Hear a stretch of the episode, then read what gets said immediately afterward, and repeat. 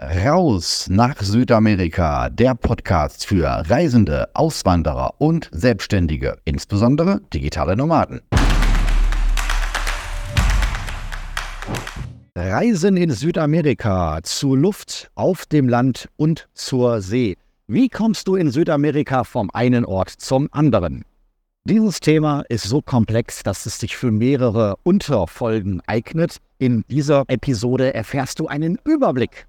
Das werde ich in weiteren Episoden noch vertiefen. Zunächst einmal ist zu beachten, dass Südamerika sehr viel größer ist, als wir das von Deutschland aus dachten. Zumindest ich dachte immer, naja, Südamerika, das gab im Risikobrettspiel nur zwei Punkte, Europa gab fünf Punkte. Das ist doch alles so klein, was du dich beieinander. Ich weiß, dass mehrere meiner Freunde genauso denken. Ich habe Nachrichten bekommen, hey Roman, ich mache demnächst Urlaub in Mexiko, du bist in Paraguay, können wir uns sehen. Naja, du bist von Deutschland, bist du schneller aus Europa heraus, durch die komplette Türkei durch, über Syrien und Irak bis nach Teheran im Iran und das ist immer noch näher als von Mexiko nach Paraguay. Ja, man unterschätzt die Dimensionen.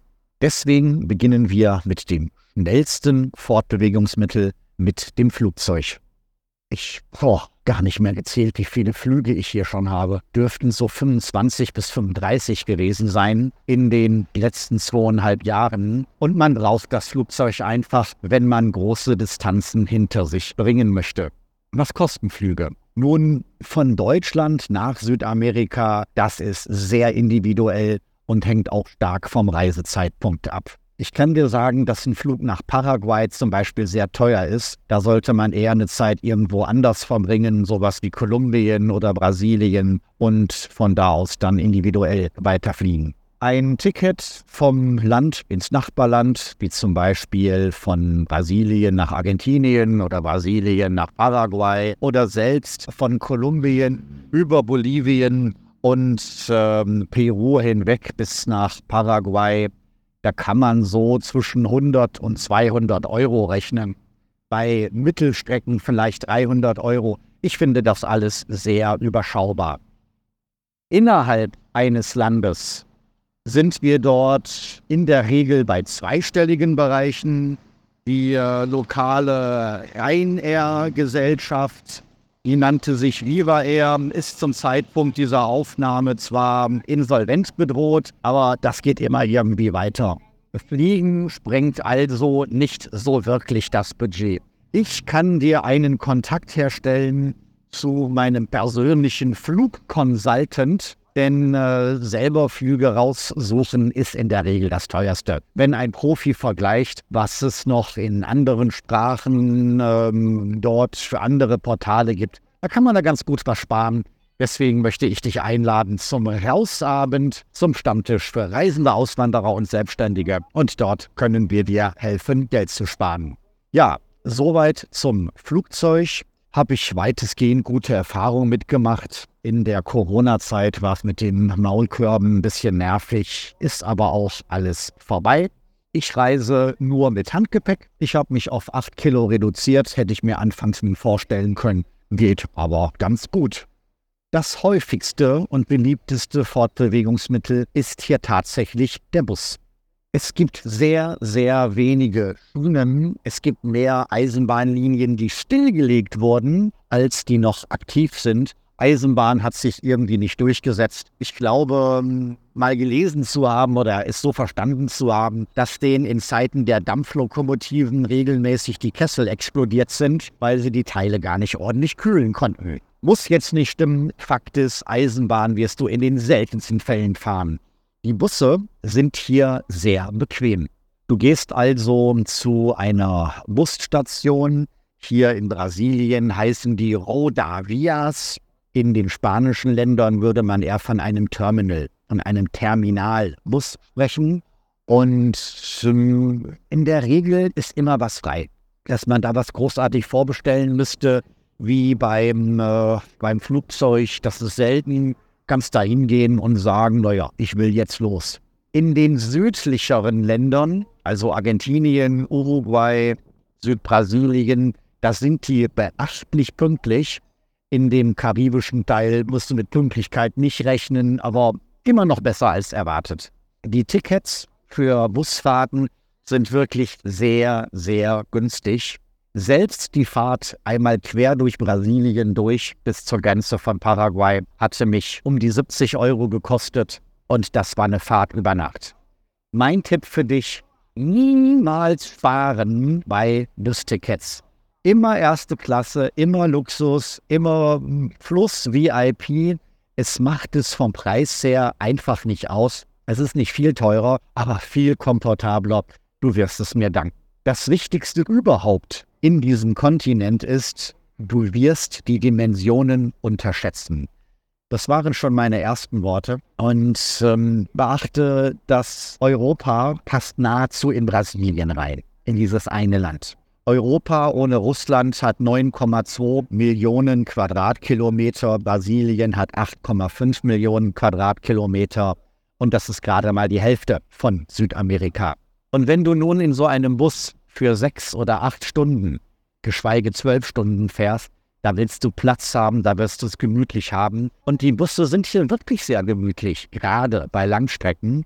Es gibt Schlafbusse. Da kannst du die Nacht über durchschlafen, kommst du um 22 Uhr an, im Morgengrauen, du fährst los um 22 Uhr, du kommst an der Busstation an, fährst los und an deinem Zielort kommst du dann im Morgengrauen an. Und sowas äh, habe ich mir angewöhnt. Ja, das ist einfach langweilig, zu lange in so einem Bus rumzusitzen.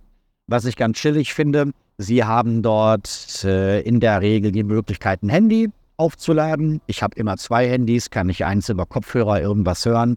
Das andere kann ich aufladen, dann immer im Wechsel. Wenn die Busse sagen, dass sie Wi-Fi haben, dann stimmt das meistens, aber frag nicht, wie langsam das ist. Also darauf darfst du dann nicht vertrauen. Gut, die meisten sagen ja, ich miete mir ein Auto, ich kaufe mir ein Auto, fahre dann damit selber. Das kann ich in mehrerer Form nicht empfehlen. Für mich fahren sie hier wie die letzte Sau. Die Straßen sind teilweise sehr rustikal. Ich will jetzt nicht den ganzen Kontinent über einen Kamm scheren, aber nee, ich tue es mir nicht an. In den Großstädten schon gar nicht. Es gibt kein nachvollziehbares ähm, Verkehrssystem innerhalb der Städte, es gibt kein Rechts vor links. Die machen das unter sich aus. Ich habe mir mal sagen lassen, die Größe des Autos würde entscheiden, wer Vorfahrt hat. Teilweise wissen es die Einheimischen, welche Straße Vorfahrt hat und welche nicht. Ich habe es teilweise stundenlang beobachtet. Für mich gibt es kein System, da ist Chaos vorprogrammiert, wenn du eine deutsche Fahrweise gewohnt bist. Manchmal kann es auch gefährlich werden. Die meisten Gegenden sind sicher, habe aber auch schon gehört, von einem Brasilianer, der mit dem Auto von Blumenau nach Sao Paulo gefahren ist, hat an der Tankstelle, an der Tankstelle unmittelbar daneben mal kurz gehalten, 20 Minuten durchgeatmet vor dem Weiterfahren und hatte schon einen Ballermann am Kopf. Muss dir nicht passieren. Es wird dir wahrscheinlich nicht passieren. Für mich sind es viele Gründe, dass ich sage, ich versuch's gar nicht erst. Was haben wir noch? Ja, Schiff. Schiff ist ähm, relativ selten. Das, was ich gemacht hatte, zum Beispiel durch das Mar de Plata, Rio de Plata, wie hieß es, von äh, Argentinien rüber nach Uruguay. Das ist sehr schick, sehr schön, sehr modern, preislich auch überschaubar. Dort würde ich ebenfalls sagen, wie bei den Bussen, gib da gerne etwas mehr aus für das äh, schnellere gibt Menschen, die seekrank werden. Auf mich trifft das nicht so. Ich bin da relativ entspannt. Beachte die Dimensionen auf der Straße.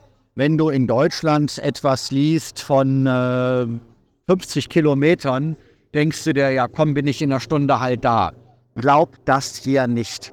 Oftmals ist es sehr bergig. Zum Beispiel in einem meiner Lieblingsländer, Kolumbien dass dort die 50 Kilometer auch mal gerne drei Stunden dauern. Ne, denn das ist dann einspurig, dann hast du einen Lastwagen vor dir, bergauf fährt der Lastwagen nur 10 km/h, dann hast du eine Pferdekutsche. Plan viel mehr Zeit ein, als du es in Deutschland tun würdest. Zuletzt reden wir über Chicken Busses. Chickenbusse heißen so, weil darin die Einheimischen ihre Hühner transportieren. Nicht immer, aber das ist auch nicht ungewöhnlich. Das Vergnügen hatte ich in Zentralamerika, in Guatemala, Nicaragua, in solchen Ländern, Und die sind dann wirklich sehr langsam.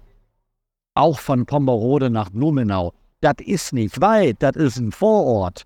Mit dem Taxi bis in 20 Minuten da.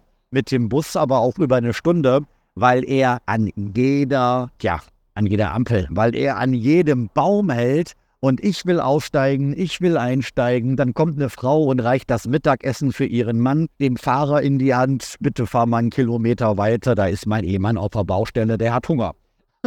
überall, überall hält dann der Bus. Innerhalb der Großstädte gibt es manchmal Metros, also sowas wie eine U-Bahn. U-Bahn heißt ja nicht Untergrund, sondern unabhängige Linie.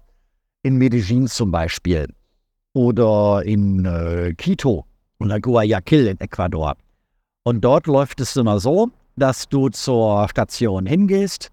Man kann auch über Automaten etwas kaufen, aber geh erstmal zu einem Menschen hin. Dann kannst du auch, wenn du dem Spanischen, Portugiesischen nicht mächtig bist, mit der Translation-App arbeiten und da einfach mal reinsprechen.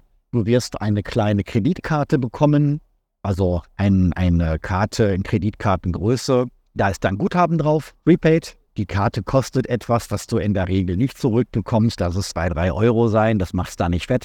Dann führst du diese Karte über diese Schranken.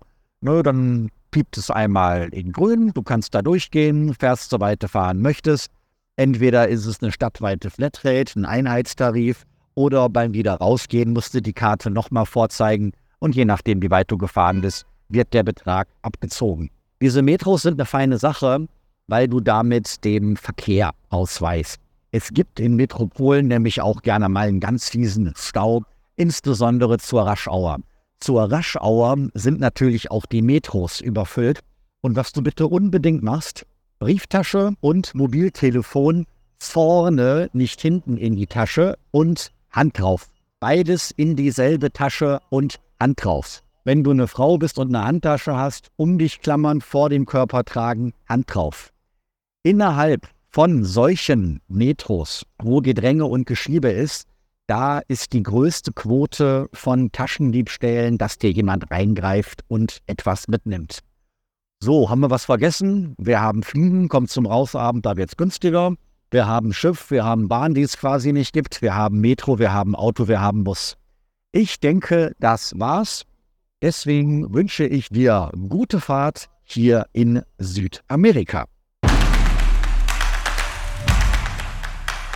So, das war's für heute. Weitere Inspirationen für dein Leben in Freiheit findest du in meinem YouTube-Kanal Freiheit, Business und Pura wieder. Oder noch besser, lerne uns persönlich kennen. Seit 2021 gibt es den Rausabend, den Infotreff für Reisende, Auswanderer und Selbstständige, insbesondere digitale Nomaden. www.rausabend.de